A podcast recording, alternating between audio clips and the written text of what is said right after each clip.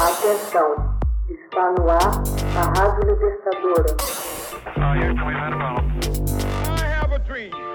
Assim sendo, declaro vaga a presidência da República.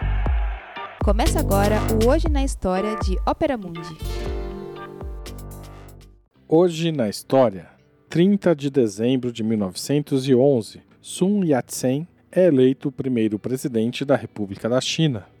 Sun Yat-sen, nascido em 1866 e morto em 1925, revolucionário chinês, foi eleito o primeiro presidente da República da China em 30 de dezembro de 1911. Nasceu perto de Guangzhou, de uma família de fazendeiros. Aos 13 anos, ingressou numa escola anglicana para meninos em Honolulu, onde foi influenciado pela cultura ocidental, em particular o cristianismo. Em 1892, formou-se em medicina numa faculdade de Hong Kong, exercendo a profissão na cidade. A parte dessas atividades, dedicou-se a derrotar a dinastia Qing para, em seu lugar, estabelecer uma república chinesa estável. Sun fugiu da China em 1895 após o fracasso de uma revolta. Viajou pelo mundo diversas vezes para obter ajuda dos chineses que viviam no exterior para financiar suas atividades. Neste período, levou a cabo um intensivo estudo da política ocidental e da teoria social, e foi profundamente impressionado pelos textos de Karl Marx e Henry George, economista político e escritor norte-americano, cuja obra mais famosa é Progress and Poverty, Progresso e Pobreza, escrita em 1879, um tratado sobre a desigualdade, a natureza cíclica das economias industriais e seus possíveis remédios. Sun organizou em 1905 uma liga revolucionária, a Chung-Meng-Hui, Aliança Revolucionária, no Japão e, paulatinamente, foi aperfeiçoando suas concepções políticas, que finalmente foram baseadas em três princípios do povo: nacionalismo, democracia e sustento do povo.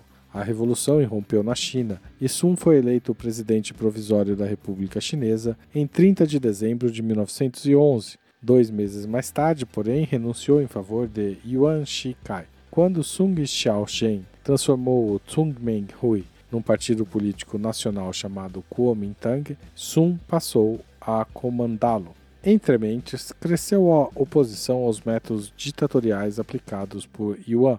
Em 1913, Sun liderou uma fracassa revolta contra Yuan, tendo sido obrigado a buscar asilo no Japão, onde reorganizou o Kuomintang. Regressou à China em 1917 e em 1921 foi eleito presidente de um autoproclamado governo nacional em Guangzhou, no sul da China para desenvolver um poder militar necessário para uma expedição, a Expedição Norte, contra os militaristas de Beijing, criou a Academia Militar de Whampoa, atualmente Academia Militar de Huangpu, tendo Chiang Kai-shek como seu comandante e com assessoria de líderes políticos como Wang Xingwei e Hu Han-min, na condição de instrutores políticos. Em 1924, para apressar a conquista de toda a China, Sun com os nacionalistas, deu início a uma política ativa de cooperação com os comunistas, aceitando a ajuda da União Soviética na reorganização do Kuomintang.